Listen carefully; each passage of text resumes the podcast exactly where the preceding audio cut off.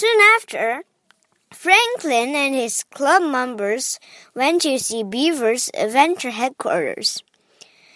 There was a treehouse to climb up to, a tire to swim from, a tent to play in, and a big sign that said members only. Franklin itched to join the adventure club. Now I know how Beaver felt, he said sadly.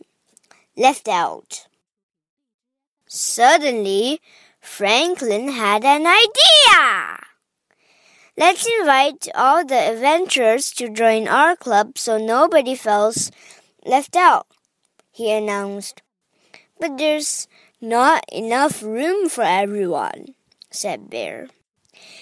We can always meet outside, said Franklin. Then there will be plenty of room. So Franklin invited Beaver to meet with him. I'm sorry I left you out, said Franklin. Beaver accepted the apology. I'm sorry that I left you out too. The Adventurers Club is a good club, said Franklin. So is the Secret Club. But if we join together, we could have the best club. Beaver agreed, and the two clubs became one. Everybody was excited. Beaver's club members wanted to learn secret things. Franklin's club members were ready to explore. The new club was called the Secret Adventure Club. Its password was Fizzle Fazzle Diddle Daddle Ding Dong Blueberry Pop.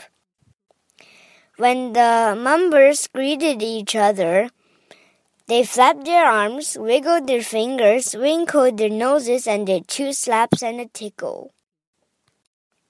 Beaver made a sign for their club headquarters. It said, Secret Adventure Club. Franklin made another sign. It said, Everyone welcome. He didn't want anybody to feel left out. The end.